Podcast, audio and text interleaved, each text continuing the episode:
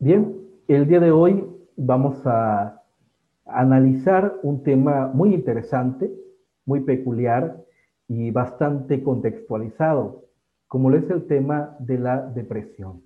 Bajo la pregunta, ¿tengo depresión? Y si gustas y deseas seguirme, lo puedes hacer en YouTube, en el canal Consejos para la Vida, o en su defecto, en Spotify, Consejos para la Vida. Hoy vamos a analizar acerca de la depresión, qué es depresión y que yo pueda identificar si tengo o no tengo depresión, si estoy atravesando un episodio depresivo.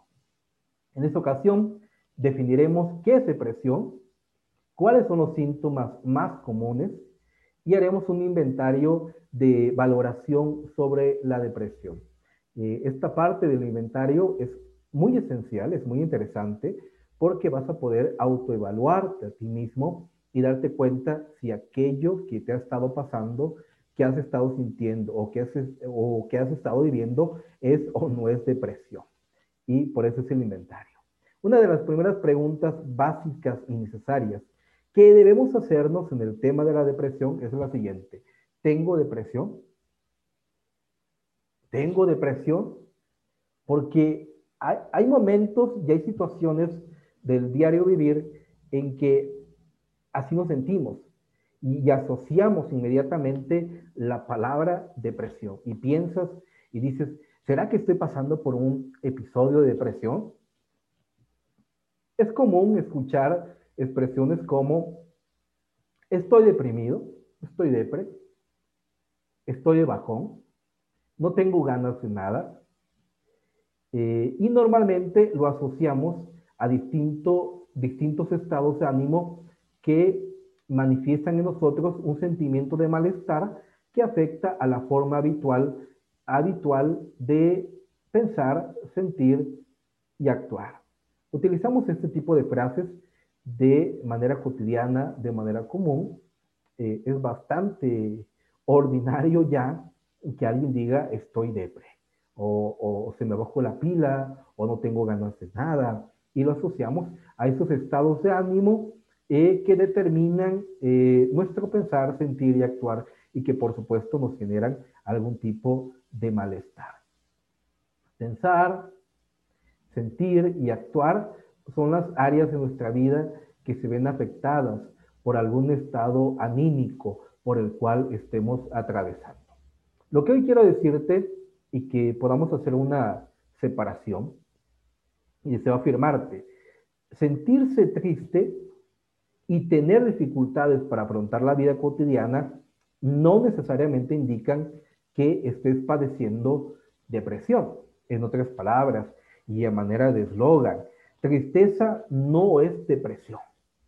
Y, y, llévatelo contigo y anótalo y anda y dile a tu amigo, a tu amiga, a tu vecino, tristeza no es depresión porque en automático, eh, hoy en día, por ser una palabra tan coloquial, tan usada, inmediatamente la tristeza la asociamos a la depresión y no necesariamente. La tristeza es una, no es una enfermedad. Estar triste no es estar enfermo.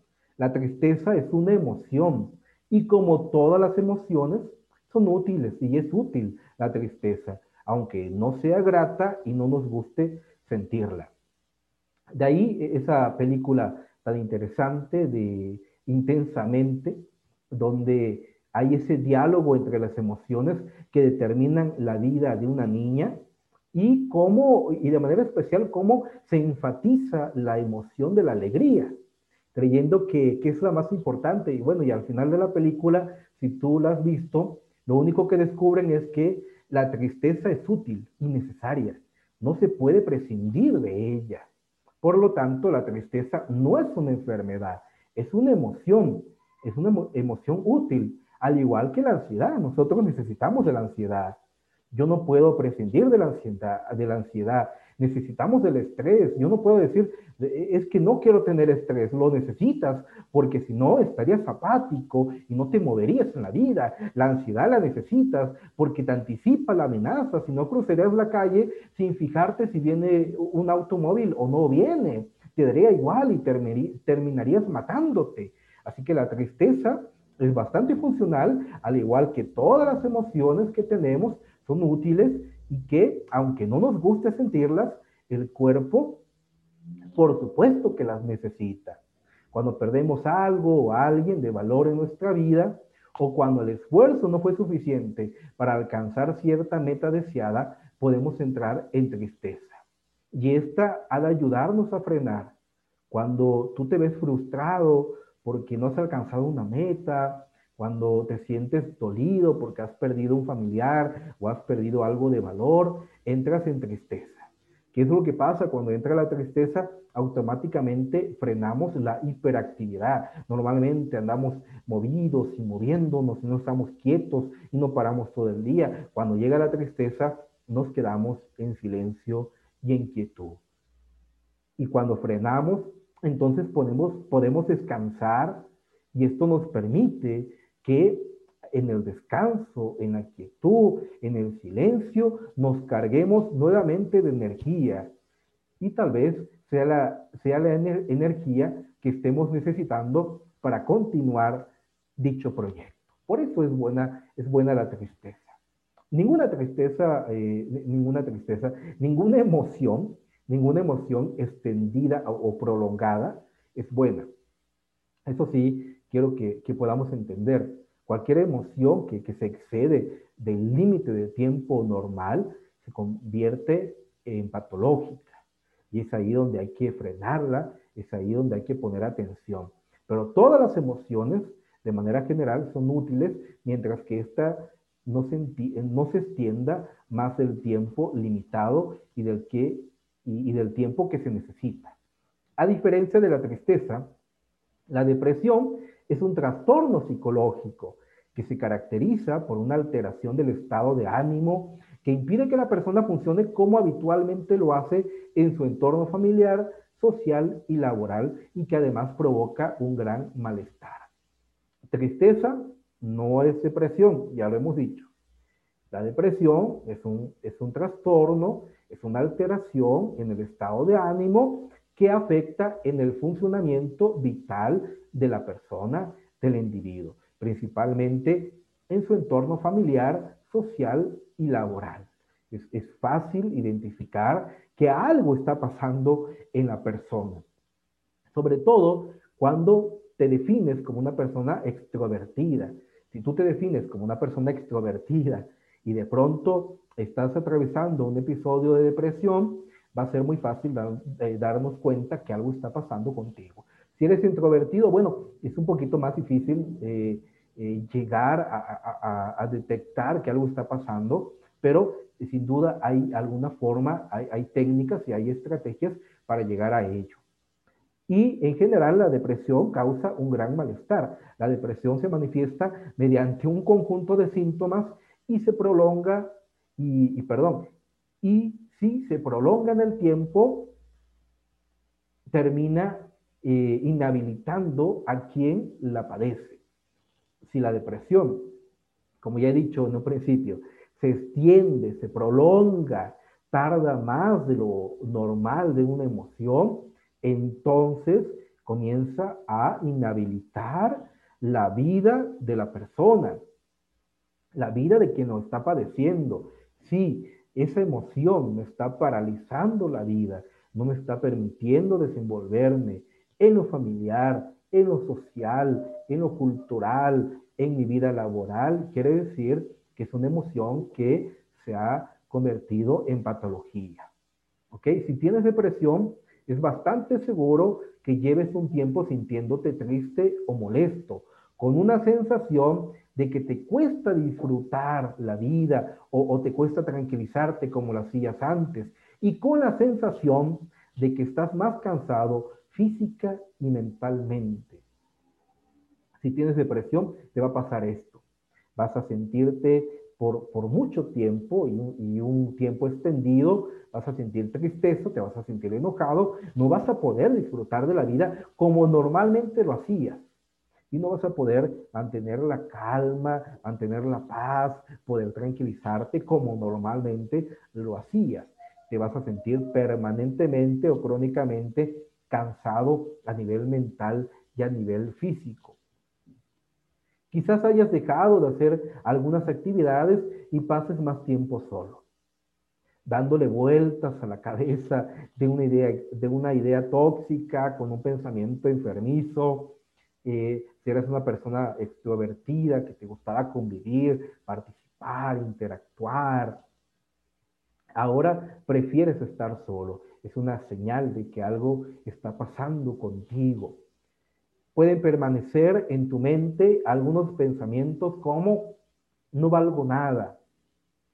Y está dando vueltas, vueltas y vueltas, no valgo nada, no valgo nada, no puedo, vueltas, vueltas, no, eh, no puedo, no puedo, no me quieren, no me quieren, tengo la culpa de todo, nada merece la pena. Quizás hayas notado cambios en tu cuerpo, tu apetito, tu necesidad de dormir y tu deseo sexual pueden haber disminuido o en algunos casos aumentado. Puede igual que te sientas más lento con dificultades para ponerte en marcha, para poder tomar decisiones o para prestar atención. Eras muy hábil, eras muy ducho en todo, pero ahora eh, por estar atravesando esta situación, este trastorno anímico, eh, ahora te cuesta tomar decisiones. Te sientes inseguro cuando Tú eras a lo mejor un jefe, un líder que inmediatamente tomaba la decisión, sabía qué hacer. Ahora te sientes inhabilitado, te sientes congelado, incapaz de tomar alguna decisión. Contrario a ello, puedes sentir una inquietud interna que te lleva a moverte sin sentido de aquí para allá. Morderte las uñas, beber, consumir muchas calorías. Además de esto, puede que te haya cruzado por la mente la idea de que estarías mejor muerto o que lo mejor sería quitarte de en medio.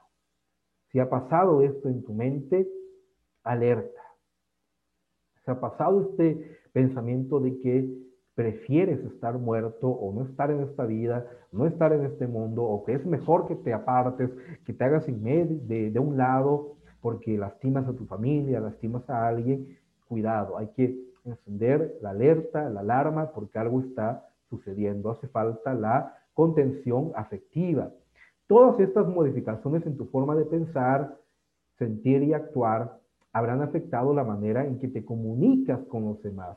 En otras palabras, es algo que percibe tu entorno, que perciben tus amigos, que percibe tu familia. Entonces afecta la manera en que te comunicas con los demás y en el modo en cómo estás ocupando ahora tu tiempo. Por lo tanto, notarás quizás que estás menos involucrado que antes en tu trabajo, estudios, tareas domésticas o aficiones. Tú, tú mismo podrás darte cuenta de que ya no eres la misma persona. Desde que te sucedió tal cosa, desde que pasó tal desgracia, tú podrás darte cuenta.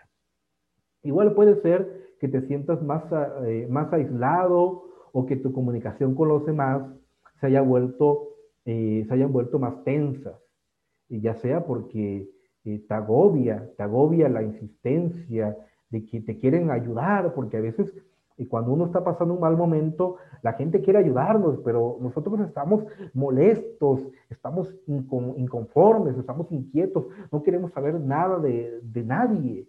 Entonces, puede ser que estemos causando por ahí daño en la familia a causa del trastorno anímico que estamos viviendo.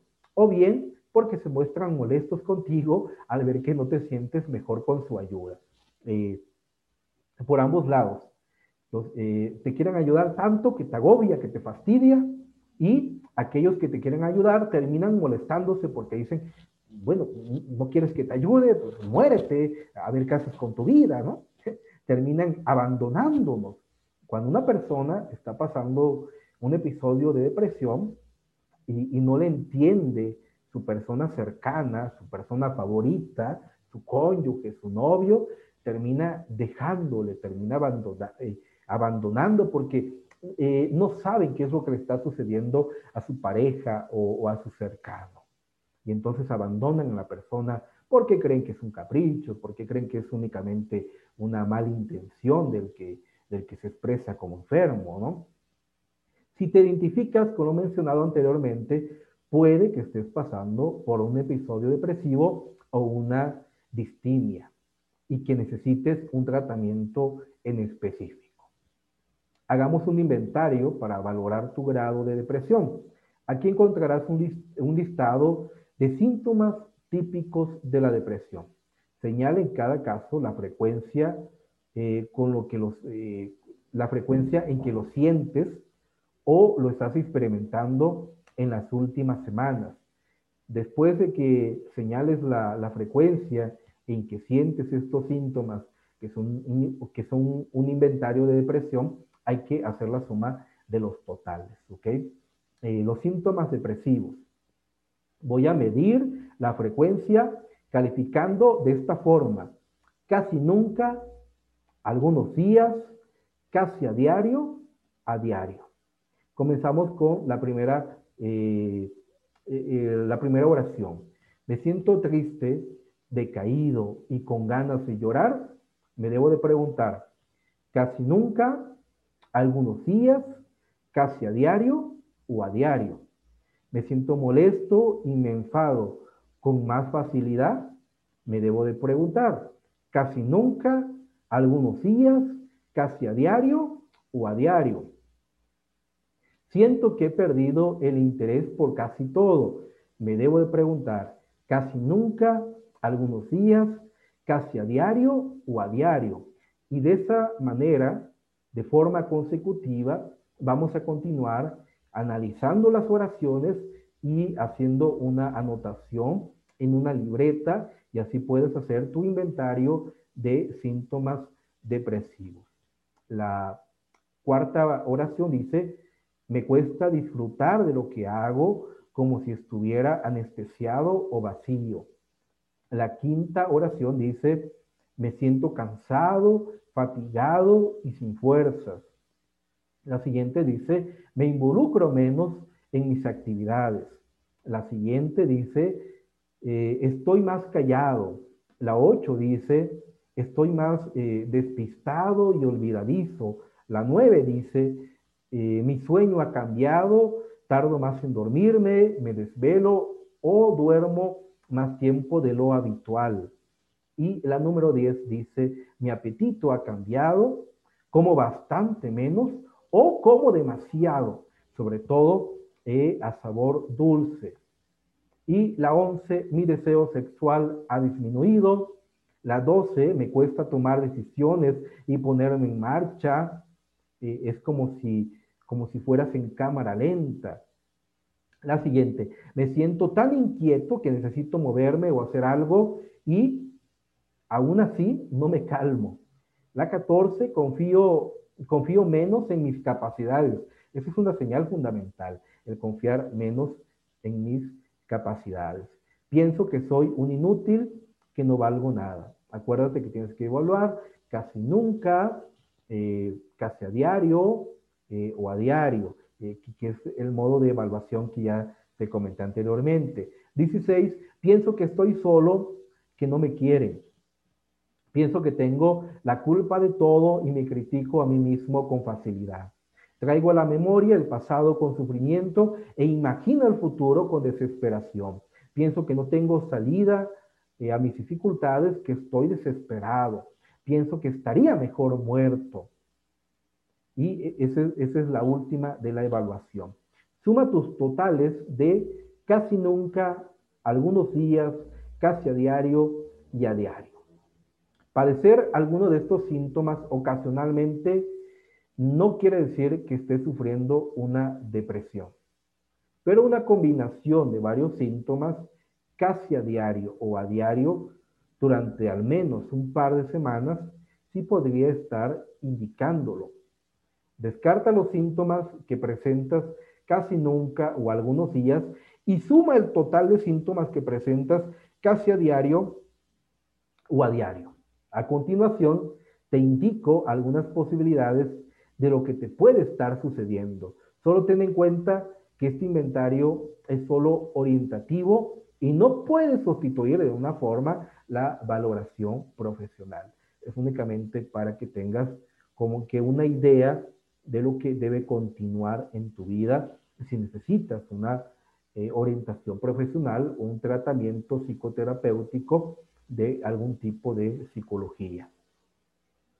Si sacaste menos de cinco síntomas, puede que estés experimentando algún malestar ante un acontecimiento o suceso actual para el que no te ves o no te sientes preparado.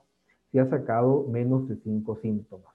Si está pasando algo, pero en teoría no es tan grave. Tal vez sea una crisis circunstancial. Esos síntomas suelen desaparecer sin tratamiento conforme uno va evolucionando con valor y coraje a ciertas circunstancias en la vida. En ese sentido, eh, la mayoría eh, pudiera tener por lo menos cinco síntomas, pero no quiere decir que esté en depresión. Si ha sacado de 5 a 10 síntomas, hay un gran porcentaje de que presentes una depresión, especialmente si has marcado dos de los primeros cinco síntomas, dependiendo del tiempo que lleves así y de la intensidad de los mismos síntomas, podrías estar padeciendo una distimia, que ya hemos dicho, o es depresión, o es distimia, o, puede ser estrés, o puede ser ansiedad, o puede ser alguna alteración más que necesitaríamos analizar contigo. La distimia se caracteriza por el estado anímico depresivo durante dos años como mínimo, junto, eh, eh, junto al menos eh, con otros dos síntomas de depresión. Algunos de los síntomas son de la distimia, pérdida de interés en las actividades normales, desesperanza, baja autoestima, y, este, de falta de energía, cambios en el sueño y falta de concentración. Esos síntomas son casi a diario durante más de dos años. Indica una distimia. En su defecto, puede ser un episodio depresivo.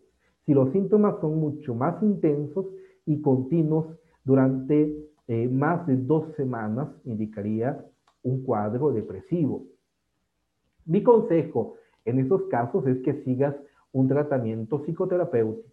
Más adelante, en la siguiente sesión, vamos a analizar algunos consejos sobre qué tipo de psicología debo de tomar en mi tratamiento depresivo. ¿Ok? Eh, si tienes más de 10 síntomas de forma intensa durante más de dos semanas a diario, casi todo el día, y con dificultades para llevar tu vida adelante, es muy seguro que estés sufriendo un episodio depresivo de cierta gravedad. Necesitas inmediatamente ponerte en contacto con un profesional, iniciar un tratamiento psicológico o, eh, o farmacológico, o en su defecto ambos. Normalmente, normalmente un psiquiatra te, medica con eh, algún tipo de antidepresivo, eh, con algún tipo de ansiolítico. Así que eh, no basta únicamente el ansiolítico, necesito terapia, necesito entrar en un proceso psico, psicoterapéutico, psicopedagógico, que sea conductual, que me ayude a mejorar esta situación que estoy viviendo para no depender de por vida de la medicación. Por otro lado, con independencia del número de síntomas marcados, si ha señalado los últimos tres síntomas, es necesario con urgencia que acudas con un profesional. De cada siete personas que padecen un trastorno depresivo, una termina quitándose la vida. La próxima sesión veremos algunos casos de personas que sufrieron, que, sufrieron depresión y cómo afrontaron su enfermedad y cómo han logrado una mejoría. Vamos a, poner algunos casos vivenciales para que tú puedas eh, en algún momento identificarte, decir, a mí me ha pasado algo parecido y vamos a tener también el análisis de cómo esas personas han superado su caso depresivo. Quisiera terminar con esta frase de, este psicólogo conocido, Albert Ellis, de, la siguiente forma. En gran parte, tú construiste tu depresión. No te fue dada. Por tanto, tú la puedes destruir. Me encanta esta frase. En gran parte, tú has construido tu depresión. No te fue dada. No llegó a ti así nada más. Tú la construiste no soltando pensamientos, tú la construiste no dejando ir personas que eran tóxicas, que te estaban haciendo daño, tú la construiste enganchándote de más a ciertas circunstancias que estabas viviendo. Por lo tanto, si tú la has construido, tú la puedes destruir. En gran parte, tú construiste tu depresión, no te fue dada, por tanto, tú la puedes destruir. Tenemos todavía la alternativa, la alternativa de decidir, de elegir y de tener una actitud diferente frente a lo que nos está pasando. Así que bueno, te veo en la siguiente sesión y espero que te haya servido esta orientación y que ya puedas calificar y saber si tienes depresión o no. Eh, tristeza no es depresión. Cuídate, que tengas un bendecido día.